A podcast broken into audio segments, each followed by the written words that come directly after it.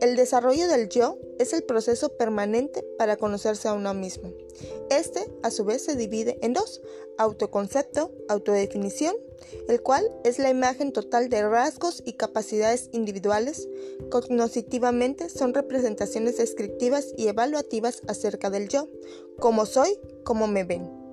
El otro es la autoestima, es la parte evaluativa del autoconcepto el juicio que hacen los niños acerca de su valor general, la autoestima se basa en la capacidad cognitiva de los niños cada vez mayor para describirse y definirse a sí mismos.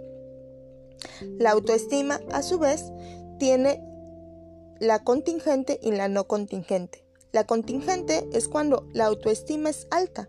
El niño está motivado a conseguir lo que desea, pero cuando este es contingente al éxito, los niños pueden ver el fracaso o las críticas como una censura a su valor y sentirse incapaces de hacer mejor las cosas. La autoestima no contingente tienden a atribuir al fracaso o la desilusión a factores externos o a la necesidad de esforzarse más. Si no tienen éxito o son rechazados, perseveran y prueban nuevas estrategias hasta encontrar una que funcione. En esta etapa, los niños ya tienen comprensión y regularización de las emociones. Su capacidad para entender, regular y controlar los sentimientos es uno de los avances principales en su niñez temprana.